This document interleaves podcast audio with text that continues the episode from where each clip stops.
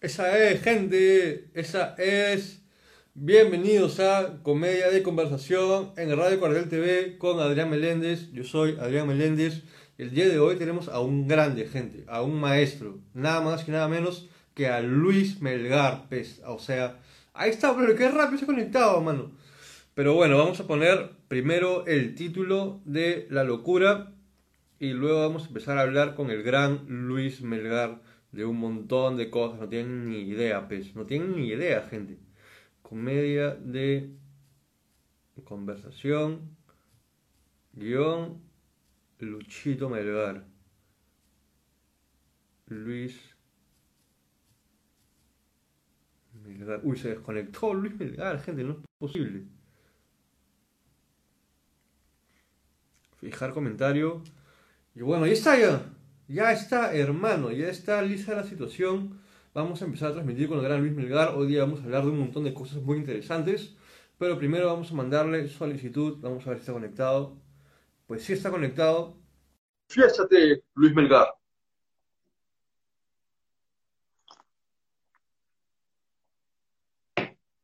Vamos a que esté listo.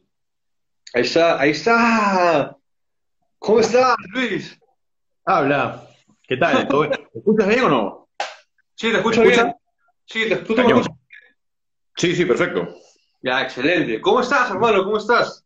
Aburridísimo, pero a, a ver, pues vamos a entretenernos un rato conversando para Sí, salir de la, de la Este... borraza de la cuarentena. Sí, me imagino, tío. ¿Qué has estado haciendo en la cuarentena, hermano? De todo, este, yo hago un montón de cosas que implican la soledad, el aislamiento, ¿no? De por sí. A mí me gusta mucho este, dibujar, me gusta leer, me gusta escribir, entonces esas cosas pues las hago. Yo entreno en casa hace años, entonces también entreno en casa antes de que se pusiera de moda. En realidad pues, se supone que yo debería estar feliz saltando en una pata, ¿no? Pero este, pero no tanto porque lo que pasa es que solamente el hecho de saber que no puedo hacer lo que me da la gana y no puedo salir, me estresa. Entonces también he estado puta, haciendo siestas de tres horas en la tarde, o sea, realmente perdiendo el tiempo, ¿no? Yo igual, brother. Yo igual, alucina. Sí, pues es un cagadón, este, porque tienes más tiempo y, y lo botas, ¿no? Pero, pero creo que dentro de todo he hecho una cuarentena bastante decente porque, bueno, pues este, he seguido chambeando, he hecho algunas cositas, entonces ahí vamos. Vamos a ver si termina, pues, ¿no? Ojalá, oja- ojalá de una vez ya, tío. Pero bueno, ya pues, empezamos, dices. Vamos. Ya pues. Para empezar, no sé si te acuerdas la primera vez que viste mi material. ¿Cómo y dónde fue? ¿Y cuándo? Eso debe haber sido, vamos a ver si no me equivoco, pero es posible que haya sido en este, en un teatro. Mm, no estoy seguro, pero la primera vez que sí yo soy consciente de que tú viste el material fue Clandestino. el campeonato del 2019. Ah, no, pero creo que te había visto antes, ¿ah? ¿Ah, sí? Creo que sí, una vez. Ah, Sí. tío, qué bien. Pero no, no tengo el, el recuerdo exacto, ¿ya? Creo que sí te he visto. Y este... Ah, pero es que ya, ya me acordé. Lo que pasa, mira cómo es, mi memoria de abuelito, este, nosotros nos hemos conocido en el Taita. Claro. Yo me acuerdo de eso. Pues de Ah, repente ahí se me ha quedado el, el, el memory, pero lo que sí sé es que, este, claro, te vi un campeonato, un campeonato creo que organizó este Jaime Herrera, pues, ¿no? claro, exacto, exacto. Patata de Chacarilla, ¿no? Así es, así es. Tengo ese, ese recuerdo, sí, y tengo también muy claro el recuerdo de una vez que nos presentamos en clandestino, Obvio, mano, que te fue a telonear. con el buen Kenny Rodas. Es, De buen es un- Pero, ¿te el acuerdas? armadillo de la comedia. Ajá. Yes. ¿Te acuerdas lo que me dijiste en el campeonato? Este, no, la verdad no me acuerdo qué te dije. Me dijiste Ah, bueno, seguro, seguro, te- espérate, seguro te dije que tu dicción, ¿o no? De ley, de ley. Me dijiste, pero también me dijiste algo así como, este, oye, Adrián, este, tu, te- tu texto es muy bueno, pero te falta acting. Eso me dijiste, brother. Así tal cual. Bueno, pues sí, era diferente, sí me acuerdo de eso también. No recordaba haberte lo dicho, pero, pero sí me acuerdo que tu texto era, era divertido, pero además no solo divertido, sino tenía un, un matiz distinto, ¿no? Al de los textos regulares. que buscan solo hacer reír. Tenía algo más, sí me acuerdo de eso. Oye, qué chévere, qué feeling, qué feeling. Este, ayer te vi en, en el sofá, mano. Ah, ya, ¿y qué tal?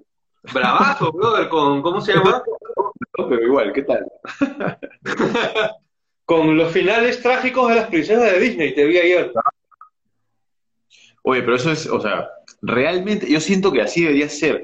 Yo estoy pensando que ahora que veo un montón, bueno, ahora todo el mundo, ¿no? Todos estamos viendo cada vez más este, Netflix, cada vez más producciones eh, que tienen pues la finalidad de entretenernos de manera alternativa y estamos siendo eh, víctimas de, de un concepto de felicidad que a mí particularmente me llega al pincho, ¿no? O sea, todas las historias tienen esta orientación hacia, hacia los finales que deberías desear ver. Claro. Y bueno, pues yo cojo el ejemplo de las princesas para más o menos esbozar lo que yo consideraría una eh, inserción interesante de carga dramática, ¿no? Obviamente exagero, pero pucha, yo sí creo que deberíamos ya empezar a rechazar los finales felices, eh, no porque no pueda haber finales felices, en, digamos, en la ficción, pero sí porque no, no puede ser lo único que haya, ¿no? Y me estoy refiriendo claramente a Disney específicamente, ¿no? Claro. Pero, mano, Disney lo ha comprado todo ahora. Me he enterado que Disney ha comprado ESPN. ¿Tú sabías eso? No. Alucina. Disney ha comprado los deportes también, mano. Eso es como el grupo del comercio, ya. O sea, Walt Disney muerto, criogenizado, es el Raúl Canseco de, de, del entretenimiento, ¿no? Básicamente. Básicamente. Se de tirar al, a, la, a la novia de su hijo. falta eso todavía, falta eso. Ah, no, ¿no? Este, el sofá como formato virtual ahora ya está funcionando. ¿Tú crees que ya ha dado frutos o todavía? Yo, bueno, recién han sido dos fechas, ¿no? Este, Así que es un poco temprano, pero igual el formato del sofá, el original, no es el que se está haciendo porque no se puede hacer. Claro. Pero como, como un espacio de entretenimiento, como un espacio de comedia, este, dentro de lo que este formato en Instagram permite, creo que empezar a funcionar este, bastante bien.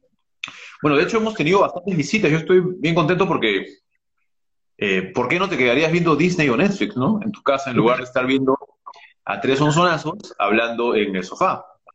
Y creo que la respuesta es que nosotros también tenemos este apetito por escuchar a personas como nosotros, ¿no es cierto?, interpretando la realidad que nos circunda eh, y que nos eh, identifica, ¿no?, como comunidad. Entonces, eh, yo creo que el sofá tiene esa misión, así como la tienen todas las otras propuestas performativas que ahora están circulando por redes.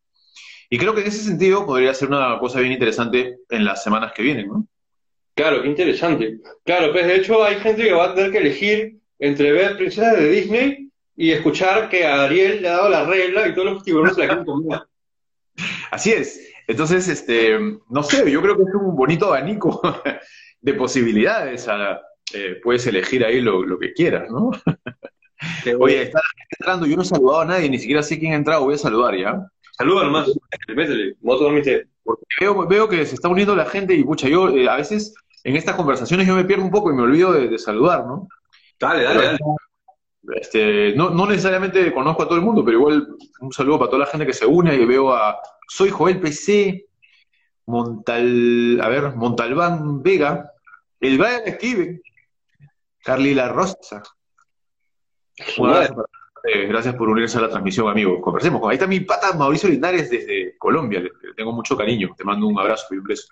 Bueno, cuéntame, cuéntame. Sigamos conversando. Dale, mano, dale, dale, dale. Este, bueno, tu humor es bastante ácido, mano.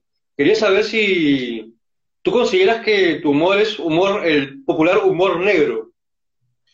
Yo no lo categorizaría porque, o sea, diga, no porque no se pueda, sino porque mi intención no es hacer humor. O sea, yo no me siento frente a mi computadora y digo, hoy haré humor negro. O sea, no, no, no, no, no es así. Claro. Eh, yo creo que es el humor que me nace hacer. Y si su calificación para un público determinado va a ser negro, bueno, está bien, pues, ¿no? Pero yo no consigo el humor de otra manera, eh, particularmente, ¿no? No quiero decir que no pueda existir el humor blanco, pero por ejemplo, un chiste que yo cuento es que yo creo que el humor blanco eh, tiene un mal final, porque para mí el humor blanco es Hitler, ¿te das cuenta? Eh, y eso, no tuvo, digamos, no tuvo consecuencias muy felices, por eso es que el libro de Ana Frank, el diario de Ana Frank, es un libro tan corto, ¿no? Así que este, yo, yo, disfruto mucho más de hacer una comedia atrevida, eh, que no se guarda nada y que interpela al otro y, que pues puede ser criticada o incluso eh, puede generar de repente hasta anticuerpos. Pero a mí me parece que es el camino que me gustaría seguir y es el que me marcaron mis Masters of the Universe, que son eh, los clásicos gringos, ¿no? George Carlin, Bill Hicks, eh, el mismo Doug Stanhope, que es contemporáneo, Sam Kinison, toda esa gente a mí me parece que hace un humor atrevidísimo y es el que más disfruto y es el que me siento llamado a hacer. Entonces, para el otro tipo de humor, pues este, hay un montón de alternativas también, ¿no? Y todo creo que tiene espacio porque todos podemos tener público, así que si es negro o es blanco o es gris, no hay problema. Bravazo, bravazo, bravazo. Pero, o sea, ¿no te preocupa que ese tipo de humor que es bien atrevido, como dices, bien controversial, sea muy poco comercial? Es lo que siempre dice. Sí, eh, de hecho sí, porque este, por eso soy pobre, ¿no? Porque en general lo que triunfa, bueno, yo, yo tengo, voy a resumir mucho, ¿no? No, no quiero tampoco, este, digamos, eh, en una sola frase tumbar a la mitad de la comedia peruana, pero... Dale nomás, túmbala, túmbala voy a hacer escueto. Lo que pasa es que, de verdad, merecería un análisis un poco más profundo, pero a mí me parece que normalmente lo que triunfa es algo que está compuesto de la medianía, o sea, la mediocridad, la poca ambición creativa, así te lo pongo, y esto, todo esto, todo este cóctel de mierda mezclado con eh, hay que tratar de no ofender a nadie. O sea, una corrección política ridícula, eh, eh, ¿cómo lo diríamos? Este, no, no sé si el, término es correcto, pero eh, ¿cómo se dice cuando algo está fuera de su tiempo? No sé, no, se me ha ido la palabra, no sé si es acrónico, pero eh, algo que, que, en este momento no debería ser, ¿no? En este momento deberíamos comprender, digamos, deberíamos tener la madurez cultural como para comprender que una propuesta humorística es solamente eso, no es un manifiesto sobre el universo. y no va a tener necesariamente una consecuencia. Porque, por ejemplo, a mí se me ha acusado muchas veces, y no, no, no podría contar con los dedos eh, de las dos manos las veces que, y, Galarreta tampoco, pero no, no sé cuántas veces se me ha acusado de machista, ¿ya? Y sí, yo tengo un montón de chistes machistas, porque el machismo yo creo que también puede ser objeto de burla.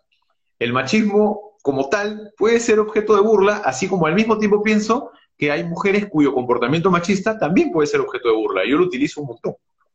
No quiero decir que nunca me haya equivocado, que no haya metido la pata, que no haya dicho tonterías. De hecho, a mí me han votado de radio oxígeno por decir tonterías, por no pensar, no pensar, bien las cosas, por hacer comentarios ligeros eh, y cojudos, y lo reconozco, pero este, más allá de eso, yo creo que esta es una época en la que deberíamos tener la madurez cultural como para darnos cuenta de que el hecho de que un comediante se pare en un escenario y diga algo no significa que el público inmediatamente va a sentir, ¡Ah! entonces eh, la violencia doméstica está legitimada, porque Adrián Meléndez dijo un chiste de eso, o sea, eso es cojudísimo. Eso no sucede. Este, es humor y ya está. Entonces hay que compartirlo y, y el que se ríe, se ríe, y el que no, pues ya no regrese, ¿no? Vayas a su casa, busque otra alternativa este, váyase al zoológico, no sé, ponga esa película linda, sí, mi amor, ahí en, Netflix. No, tío, no hables de esa película, por favor.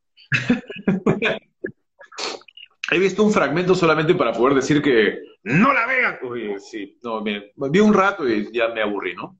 Entiendo que hay un público que disfruta de este tipo de alternativas y propuestas, pero este, definitivamente, si te ofende todo lo que los comediantes dicen, entonces no es tu mundo, pues métete a ver mejor eso. Claro. Oiga, ahí tenemos una pregunta de, es que soy Joseph, que dice, ¿consideran que el show Hablando Huevadas es comedia? ¿Qué opinas del show Hablando Huevadas? Te voy a ser bien sincero, yo lo he visto muy poco, porque no es el tipo de humor que a mí me divierte. Claro. Eh, no es algo que a mí me atraiga. Yo no suelo ver comedia peruana porque hay que ver que... No, yo veo lo que me gusta ver. Claro. Y si algo me engancha, pues lo veo. Y si no me engancha, pues no lo veo. Y yo he visto eh, dos o tres fragmentos de Hablando Huevadas. Yo conozco, y todos conocemos, bueno, digamos, en la comunidad de, comediantes y estandaperos, todos conocemos a, Ricardo y conocemos a Jorge Luna. Y, este, y, hemos trabajado con ellos. Y sin embargo, este, pues no, no, no es algo que a mí personalmente me parezca muy divertido y por eso no, lo, sigo. Eh, más allá del éxito que pueda tener, este, incluso se han ido de viaje, han estado por todo el mundo, se han expuesto al COVID antes que todos nosotros. Pero a mí, a mí, a mí particularmente no es el humor que me atrae. Eh, de hecho, yo veo muy poca comedia en castellano porque creo que los gringos eh, tienen una propuesta superior y pues es lo que me gusta consumir más. De ley, de ley. ¿A qué gringos consumes, por lo general?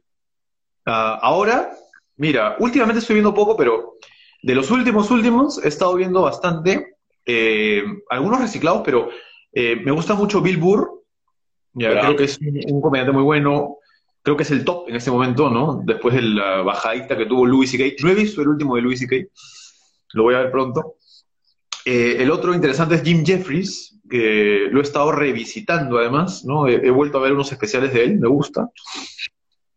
Y vi también, eh, volví a ver, ¿no? A, este pata Dave Chappelle, que me gusta, pero me gusta más el Chappelle noventero, ¿ah?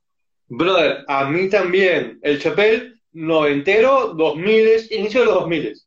Ese, ese es el mejor Chappelle. Sí, de ley, de ley. Y este, eso es lo que yo este, he estado viendo, ¿no? Eh, incluso, este, ¿sabes que En una época, hace poco, yo doy clases, pues, Entonces dije, bueno, este, yo debería también conocer, pucha, tengo un montón de alumnas. Y, este, y no veo muchas comediantes, este, no veo muchas mujeres, ¿no? Y me puse a ver mujeres. Y me di cuenta de por qué no las veo, porque son malas, pues, Hay muy pocas mujeres buenas, ¿no? este, muy pocas. Yo te diría, no tengo. Por ahí, este, a veces me gusta mi Sugar, pero a veces no, este, y así.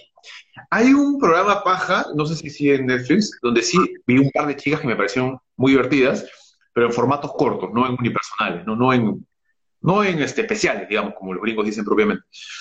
Eh, hay una chica buenaza en un, en un documental que se hace, donde sale este pata Patton Oswald, después el brother que salía en una serie famosa, no me acuerdo cómo se llama, creo que Comedians of Comedy, una cosa así, eh, y había una chica, pues yo no, no recuerdo, pero me pareció muy divertida. Pero en general, las mujeres me parecen, las que he visto, me parecen divertidas en formatos cortos, pero ya cuando veo un show de una hora, yo a los 25 minutos quiero matarme. Me quiero arrancar la cara, de verdad. No quiero meter un, hierro ardiendo, weón. Porque no puedo más. de verdad, no sé si es una cosa de género, no, no tengo idea, pero a mí no me parecen divertidas. Espero que aparezca una monstrua de la comedia, no la, no he visto. ¿Sabes qué es divertida? O sea, en, Latinoamérica, ya eh, hay chicas divertidas. Una chica divertida es mi amiga colombiana, Catalina Guzmán. Ah, de ley, la gata con botas. La gata con botas. Tiene chistes muy inteligentes. Y además, ella tiene un carisma eh, muy personal, porque, bueno, todo carisma es personal. Tiene un carisma muy particular porque no es alguien que se o sea, no es como una animadora de, fiestas, ¿no? Sino que simplemente se para y dice sus cosas y tú las piensas y te ríes, pues. y la otra chica que me gusta mucho es Bernardita Ruffinelli, que también la debes conocer. De leche. Y que ella más bien sí tiene una personalidad picante, ¿no? Eh, y tiene una intensidad interesante. Entonces, ella también me gusta en Latinoamérica. Y, eh, ella sí he visto, bueno, a, a Cata no la he visto en formato largo, pero este, a Rufi sí, y Rufi sí, oye, sí, estoy dando cuenta de eso. La Rufi me ha tenido eh, una hora de show y yo he estado encantado escuchándome y cagándome de risa. Qué bien, tío. Sí, yo también. Este, he entrado, he agregado a, a Bernadita Rufinelli al Instagram y la firme sí, hermano. Sí he tenido material que me ha enganchado, alucina. Yo, yo no lo tenía posible, pero sí, pues. Escapa, oye. Y ahora que estamos hablando, a mí me dicen, Marisol Benavides, ¿les suena? Marisol Benavides sí me suena, pero no me acuerdo quién es. ¿Quién es Marisol Benavides? Es una chica que está en el Club de la Comedia, creo.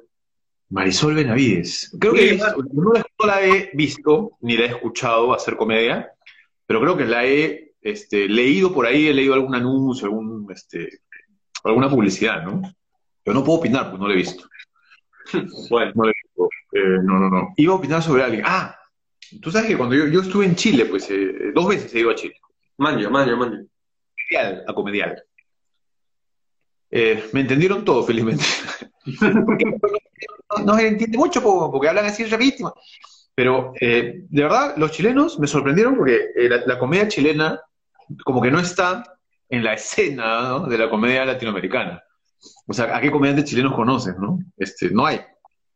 Claro. Ningún- eh, conoces un huevo de colombianos, conoces mexicanos, pero no conoces un chileno. Y yo cuando fui, este, fui porque me interesó Bernardita y porque hablé con Bernardita y terminé yéndome, incluso me alojé en su casa. Este, oye, vi, vi comedia paja, weón. O sea, realmente hay muchos chilenos divertidos, interesantes. Este, León Murillo, eh, este, mi pata eh, Mauricio Palma, mucha gente, mucha gente. Y, y, eh, no, no voy a decir todos los nombres porque no acabo nunca, pero vi comedia bien paja y había, ahora que te quería contar esto, había una chica que me llamó la atención. No recuerdo el apellido, se llamaba Paloma, pero era un cae de risa, muy buena, muy atrevida también, la huevona, mucho dominio de escena, e hizo algo que a mí me dejó marcado.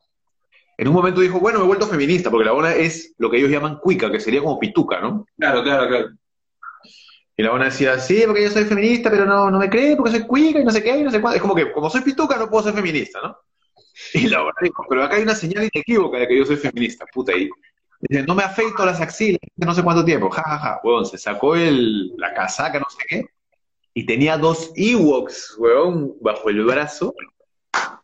Huevón, yo dije, ¿a cómo, a cómo está el, el kilo de culantro, huevón? El atado de, ¿qué bestia, huevón? ¿Qué tal peluca? Y yo dije, esto me parece, o sea, no sé si lo hizo con una finalidad puramente cómica o realmente este, se las deja, pero me pareció, el- es lo mejor que he visto. Es el mejor gesto humorístico que he visto eh, en el extranjero. Y, y créeme que he viajado más o menos acá. Qué bien, tío, qué bien, qué bien. Bueno, manito, vamos a cambiar este, radicalmente de tema. Quería saber si encuentras, porque tú has estudiado filosofía, supuestamente. Yes. Bien. ¿Encuentras alguna relación entre la filosofía y el stand-up? Sí, el pensamiento crítico, pues. O sea, bueno, con el tipo de stand-up que me gusta a mí, ¿no? Porque así como algunas voluntades filosóficas, la comedia tiene la particularidad de que no necesariamente te quiere convencer de un discurso, no tendría por qué, eh, sino más bien te quiere plantear preguntas sobre muchos temas.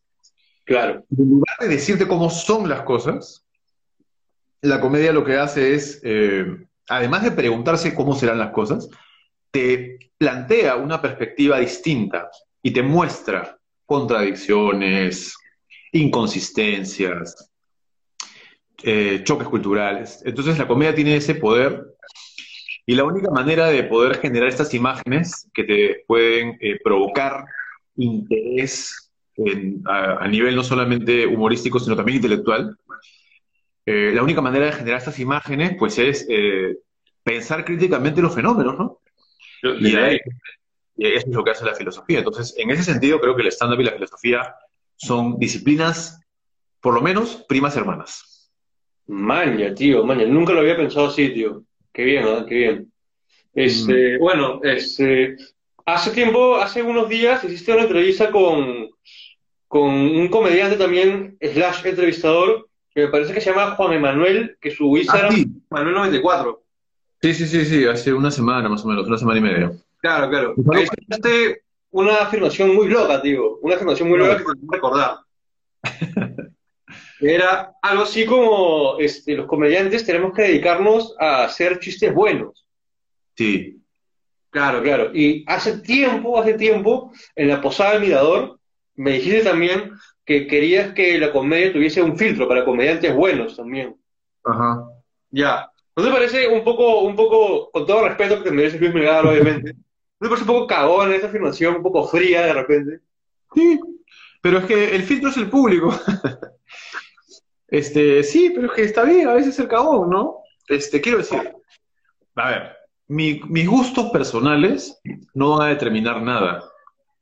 Que a mí me guste un comediante o me guste otro, al universo, como diría Pedro Suárez Verdis, le da igual. Entonces, ya, entonces yo no voy a hacer el filtro, el filtro va a ser el público. Entonces lo que va a pasar es que no es que la comedia mala va a desaparecer. la comedia mala se va a convertir en un nicho para un público que tiene una sensibilidad hasta las huevas y un, un sentido del humor cagón. Claro. A menos que ya sea muy mal, en ese caso probablemente ya pues ese comediante debería desaparecer, ¿no? Y quiero decir, va a desaparecer porque nadie lo va a seguir, nadie se va a reír, nadie va a ir a sus presentaciones y al final luego va a tener que renunciar a eso. Aunque hay gente que es necia y no renuncia. Pero te pongo un ejemplo, mira, ayer yo tuve un evento, mi primer evento en Zoom, ¿ya? Me contrataron para un cumpleaños. Madre, a su madre. Sí, sí, sí, este, baja la experience. Entonces, este, ya pues me, me metí y, la señorita, señor, la señora que me dijo, me dijo que eran, eh, la mayor parte de los asistentes eran piuranos. Entonces me dijo, mira, yo no sé, este, me gustaría que, que hicieras chistes de piuranos. Y yo decía, pero ¿quién cree la señora que soy? Fernando Armas. O sea, yo no soy Manolo Rojas, yo no soy un contador de chistes. Y le pregunté, ¿y dónde me has visto? Y me dijo, este, no, nunca te he visto. Entonces entendí todo, ¿no? Dije, chucha. Dije como el Ivo, chucha. Entonces, weón, en mi desesperación, porque yo, obviamente, ya hacer stand-up en Zoom es difícil, Claro. este, dije, puta, y encima seguro quieren chistes. Entonces dije, no, no, no, voy a, solamente voy a agarrar y voy a traerme tres chistes cortitos de piuranos y los voy a, tirar por ahí, como relleno, pero yo voy a hacer mi monólogo, ¿no? Puta, la cosa es que, bueno, me pongo a investigar, pues, chistes de piuranos, y es lo que estamos conversando, o sea, esto de que hay humor para todos, bueno, empecé a escuchar en YouTube, ¿no? Chistes de piuranos, clic, entro, y salía, bueno, dice que había una piurana, y vienen cuatro hombres y la viola. Weón, así comienza el chiste, weón. Pendejo. ¡Hala! Y así, oye, hay unos chistes de un calibre, o sea, chistes de mierda, ¿no? Así Claro. como también había algunos buenos, ¿ah? También, pero había unos chistes de mierda. Entonces lo que decimos es, oye, ¿qué pasa? ¿Debería haber un filtro? Sí, pero yo creo eso. El filtro finalmente es el público. O sea, va a haber un público que va a ser tu audiencia. Claro. Bueno, ahora se dice seguidores, ¿no? Vas a tener tus seguidores. Entonces, si resultas divertido para un grupo, por más cagado de la cabeza que esté ese grupo, por más que su ignorancia sea lo que lo hace reír, puedes tener un público. y ese será tu filtro, pues, ¿no?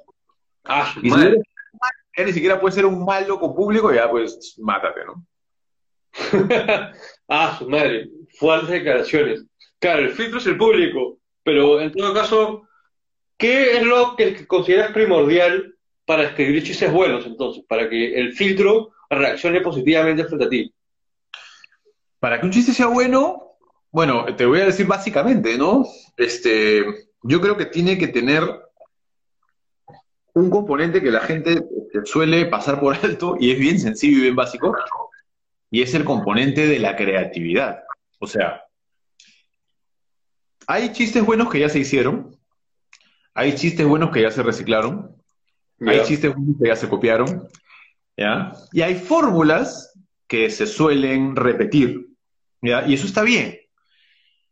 Pero de alguna forma, para ser, ojo, estoy diciendo para ser un buen comediante, no para tener seguidores. Tú puedes ser Ida Eslava y tener seguidores. Yo lo Claro. que digo es, este, ¿no? O sea, cual- ahora cualquier, una gallina con un pene en el pico puede tener seguidores, ¿ya? Claro. No, no para tener seguidores. La fórmula no es la fórmula del éxito, sino es para hacer, para hacer un buen chiste, ¿no? para hacer un buen remate. Yo creo que el componente de la creatividad, que no, no necesariamente reside en generar eh, o inventar una fórmula nueva para hacer reír, que si lo haces, pues monstruo, eres un genio, eres brillante. Pero por lo menos, creatividad en el sentido de algo de original tiene que tener esto que estoy escribiendo una mirada, ¿ah? Eh, una perspectiva, algún matiz que sea propio, porque si no, lo que estamos haciendo es, eh, pues, repetir chistes de otros, ¿no? Claro. Replicar.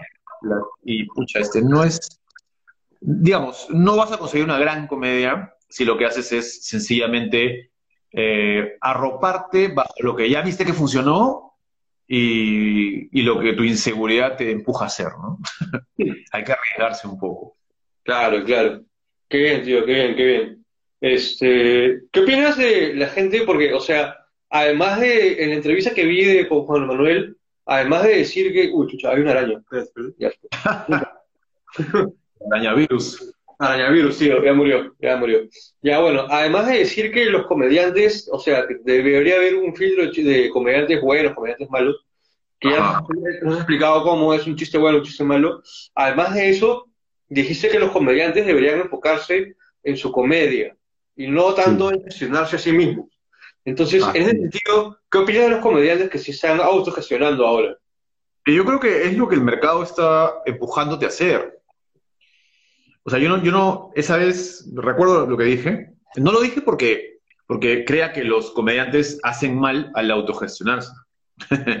yo creo que es lo que hay que hacer ahora, o sea, es lo que hay que hacer. Este, lo que creo es que está mal que haya que hacer eso. O sea, si tú, por ejemplo, ¿no? Yo soy Adrián y, este, y escribo comedia y escribo cuentos y canto en una banda, ¿ya? Ya. Y, y, además de eso, además de todo eso que sé hacer, este, y que hago por lo menos de manera decente, bueno, además de eso, me interesa producir. Bueno, pues nadie te va a detener, ¿no? Hazlo. Pero lo que a mí me parece que está mal es que la gente diga, bueno, pero así son las cosas, ¿no? O sea, tú tienes que producirte porque tú eres tu empresa, tú eres tu marca, y es como que todas las responsabilidades tienen que recaer sobre ti. ¿Por qué? Eh, no, no es que tenga que ser así. O sea, nos hemos acostumbrado a que sea así, pero nos hemos acostumbrado mal, porque no todo el mundo tiene que saber de todo. Esas son pendejadas que te venden ahora. Son discursos, eh, discursos, voy a ponerme así a lo, a lo T de Perú, discursos de poder. Pero de verdad, ¿no? Es como que, no, pero hazlo tú. Tú, es tu responsabilidad, hazlo tú. Véndete tú, tienes que aprender todo. Tienes que ser multitasking. Multitasking tienes que ser. Fuera, concha tu madre. Yo soy comediante, yo lo que hago es escribir chistes. Y tiene que haber la alternativa de un productor, de un marketero, de que haya estudiado algo, porque no puedo creer que... Entonces, ¿para qué existe la carrera de marketing? Bueno, ¿Para qué existe? O sea, mejor que nadie estudie nada y, este, y ya pues todos somos marqueteros intuitivos y se acabó, ¿no? Yo lo que creo es que eh, cada uno debería poder dedicarse tranquilamente a su oficio para poder hacerlo mejor. Pero si no hay otra alternativa, pues te tienes que producir, ¿qué vas a hacer? Uno se producirá mejor que otros. Por eso hay tanto malo que tiene muchos seguidores y hay otros que son mejores que no tienen tantos. Ah, buena afirmación, tío. Estoy totalmente de acuerdo. Totalmente de acuerdo. Pucha, se me escapó una pregunta antes de eso. Te la voy a preguntar ahorita. ¿Qué opinas de la gente que cree que la comedia te tiene que hacer pensar más todavía que hacer reír? Por ejemplo, o sea, no es por discriminar ni nada, pero, o sea, el especial este en la net, no sé si lo has visto. Claro, sí, que sí, es más, más para reflexionar que para reírte. ¿Qué opinas de ese tipo de cosas? Eh, o sea, la afirmación eh, que la afirmación que acabas de decir que es la comedia tiene que hacerte pensar más que, más que hacerte reír, yo creo que no la comparto, porque me parece que la comedia es para reír, pues no. Lo que pasa es que, lo que ahí estamos divorciando dos cosas que no deberían estar divorciadas. Eh, reír es una manera de pensar. Reír es una manera de procesar la información que estás recibiendo. Claro. La risa es una interpretación. Entonces, en ese sentido, no tendría que haber ese, esa, esa, esa dicotomía, ¿no? ¿Qué hago primero o qué es mejor? Creo que podrías reírte de una buena idea. Claro. Entonces, este, Nanette, claro, lo que pasa es que el caso de Nanette es muy particular porque también es testimonial y es casi storytelling en algún nivel, ¿no? Básicamente. Ajá. Pero este, yo creo que si la comedia existe es porque precisamente eh, el ser humano tiene esta necesidad eterna de reírse de lo que no puede controlar. La vida humana es, un, es una pelea perpetua por controlar las cosas. Cada vez que afirmamos algo, incluso esta afirmación que estoy haciendo yo en este momento, lo que estamos haciendo es agarrándonos con las uñas así de ese tablón falso que hemos construido para suponer que podemos eh, predecir lo que va a pasar después y que en algún nivel podemos controlar las cosas, ¿no? Claro. Cada, cada, vez que afirmas algo, lo que estás haciendo es tratar de ganar un espacio de poder. Pero la verdad es que este, la comedia tiene esta cualidad maravillosa de enseñarnos que incluso aquello que no podemos controlar, por lo menos nos puede hacer reír. Y en ese nivel lo podemos conquistar. Man, ya, interesante. Entonces, ¿tú crees, sientes que la comedia en general, más que hacerte pensar o hacer, hacerte reír, o sea, claro, hacerte reír sería como que un subproducto del hecho de poder controlar algo en tu realidad. Yo diría que hasta incluso la risa tiene más capacidad de control sobre los fenómenos que que el supuesto poder que podríamos poseer para manejarlo. ¿no? Me pongo un ejemplo. Eh, la muerte, ¿no? A ver, pucha, yo me enfermo de cáncer hoy y me dicen, brother, tienes cáncer de páncreas, probablemente en un mes este, este, los negros estén bailando contigo, ¿no? claro. Y va a ser así, ¿no? Entonces yo no tengo control sobre eso. Este, yo puedo, puedo hacer mil cosas al respecto, puedo este, hacer mi testamento, si tuviera un sol, ¿no? Hacer mi testamento para que mis hijos tengan este, una herencia, para dejarle a tal persona tal cosa, podría este, tratar de, de, no sé, pues repartir mis cosas bien, podría tratar de eh, pagar mis deudas antes de morir para quedar bien como persona, podría tratar de escribir el último libro, no sé qué, podría hacer mil cosas. Pero realmente lo único que yo siento que me da poder sobre la muerte en algún nivel, ¿ya? Es eh, poder reírme de eso. Porque si yo me reír de eso, que es lo más extremo que me puede suceder, ya lo estoy conquistando. No voy a decir derrotando, porque es imposible, pero sí por lo menos estoy conquistando esa experiencia y la estoy haciendo mía también. Y la estoy compartiendo con la muerte este estatus de, bueno, somos imparables, amigos. Ah, mal, tío, qué locazo. O sea, en, en conclusión, la comedia puede ayudarte, sobre todas las cosas, a ponerte en un universo similar con la muerte, dices. Con cualquier fenómeno incontrolable, que es básicamente todo fenómeno, ¿no? Porque como yo tengo esta idea, yo creo que eh, la vida es una lucha por controlar las cosas por calmar la ansiedad que nos produce el saber que realmente nos puede pasar de todo y en cualquier momento. ¿no? O sea, en este momento puede haber un terremotazo y yo me puedo, este, o sea, puedo morir ridículamente. Yo, ¿Te acuerdas esa película? Bueno, no sé si, no sé si la Impacto Profundo, creo que se llamaba esta película. Es una película de un tiburón. No, ya, ya he confundido dos películas, creo. Pero la cosa es que había Samuel Jackson se mete un discursazo sobre este, el deber que tenía este grupo de élite para salvar a la humanidad, una vez así. Y Samuel Jackson, a mí como espectador me estaba convenciendo, porque además el es un super actor, entonces su personaje era ¡ah! puro poder. Y Samuel Jackson me está, me, está mirando a los ojos, weón, en el cine, como la monadita, y me está diciendo, weón, este, y esto que estoy diciendo ya ni siquiera es para la película. Esto ya es un mensaje que tiene que calar en tu vida. Y yo estoy tragándome el discurso de Samuel Jackson como una actriz porno al final de una escena, y en ese momento, brother, sale un tiburón y se lo come. Y yo digo, puta, y se lo come de la manera más ridícula.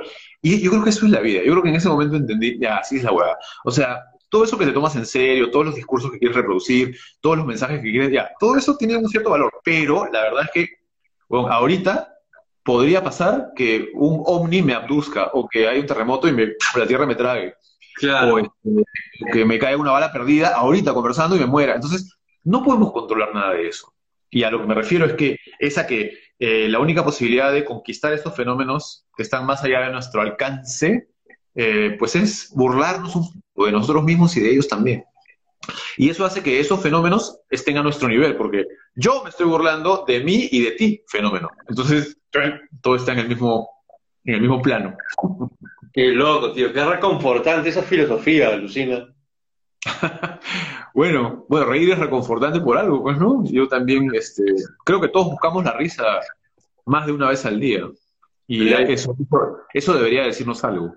De ley, de ley, de ley. Muy bien, ah, muy bien. Este, bueno, como más o menos como, creo que vamos ya 40 minutos, ya esta entrevista dura 40 minutos.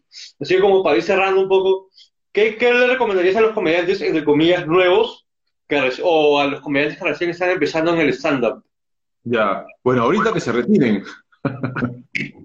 no seas así, no seas así, tan mal. No, ahorita es un momento de porquería, pues no estamos todos, este, estamos sin bares, estamos sin, un saludo para mi amigo Ronilandia, estamos sin bares, estamos sin, sin teatros, estamos sin eventos.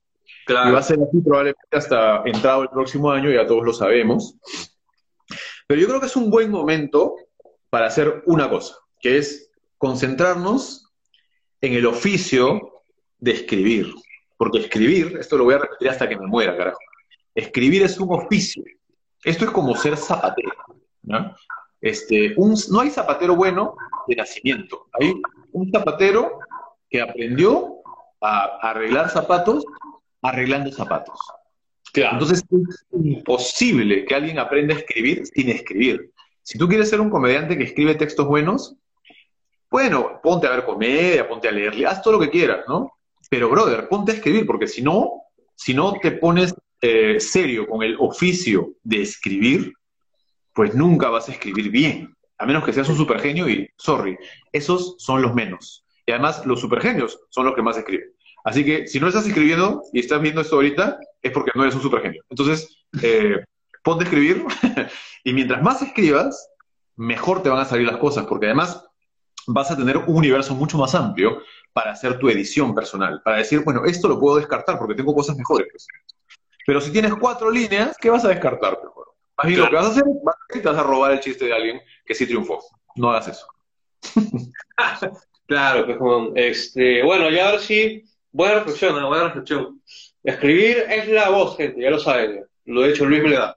Es un oficio, es un oficio, claro. Es un oficio, es un oficio. Ahora sí, para cerrar, o sea, has hablado justamente de que estamos en pandemia y todo está más complicado, etcétera, etcétera. Así que, ¿cuál crees que sea el futuro del escena peruano frente al coronavirus?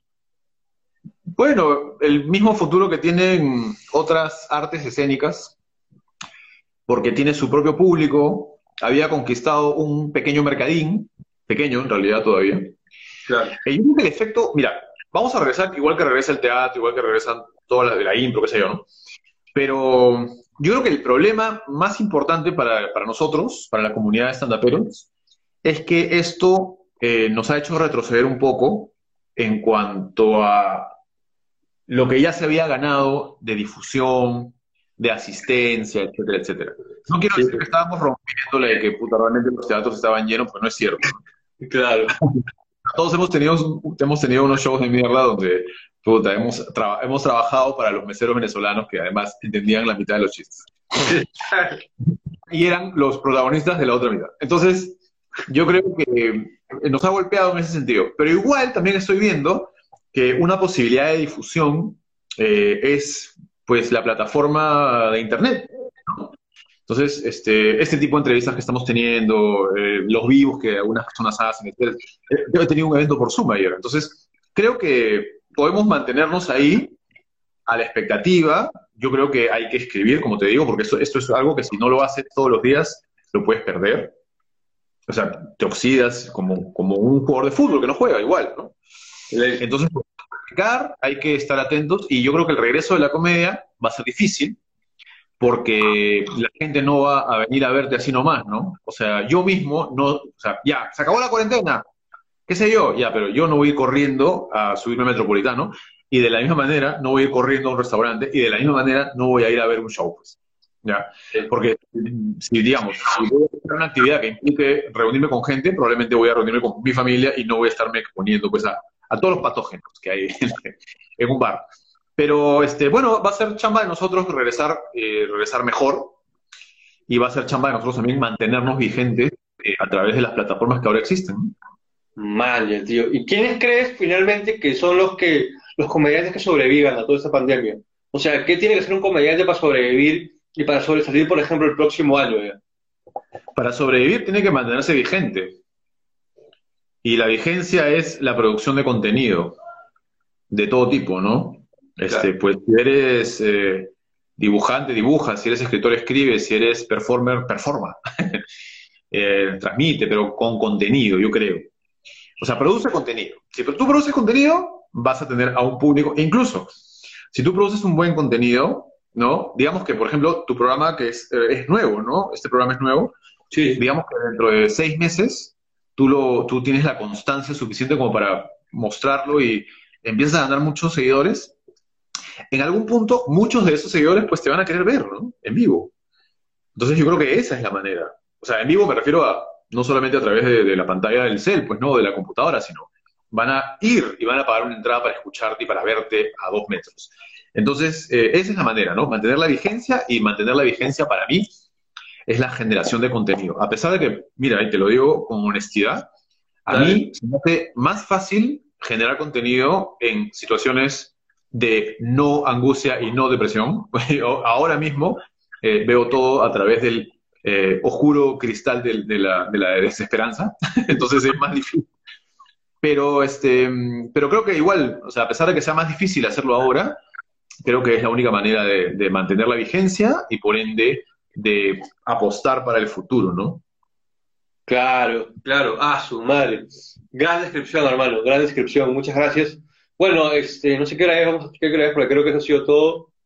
Y sí, efectivamente, eso ha sido todo. Brother, de verdad, muchísimas gracias. Nos has dado básicamente una clase maestra, hermano, de stand-up comedy. En verdad te lo agradezco bastante. No, mil gracias por la invitación. Yo feliz este, de conversar y de salir de la rutina un rato, de encontrarnos. Así que cuando quieras, yo encantado de la vida. Ya, bravazo. Esa es, brother. Arigato, hay más. Bueno, ya te voy cerrando ya. Así que, gente, ese ha sido el gran, el único Luis Melgar Zombie. Ya lo saben, síganos ustedes. Ya nos estamos viendo ya. Chao, Melgar. Abrazos a toda la gente que se conectó. Gracias, gracias. Chao. Gracias, gracias, gracias, gracias. Uh.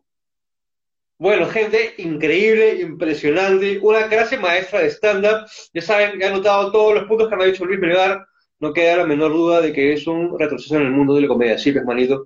Pero bueno, eso ha sido todo. Muchas gracias a todos los que se han conectado. Por favor, no se despeguen de la programación de Radio Cuartel TV porque se viene Álvaro Smith con una entrevista a Dai Cash. Ya lo saben, gente, ya lo saben. Sido el gran Luis Melgar. La entrevista, si nos permiten el Instagram, va a estar disponible en breves acá en el perfil de Radio Cuartel TV. Yo soy Adrián Meléndez, esta ha sido Comedia de Conversación y ya nos vemos más tarde. Arigato, los hay más. Muchas gracias, muchas gracias. Adiós.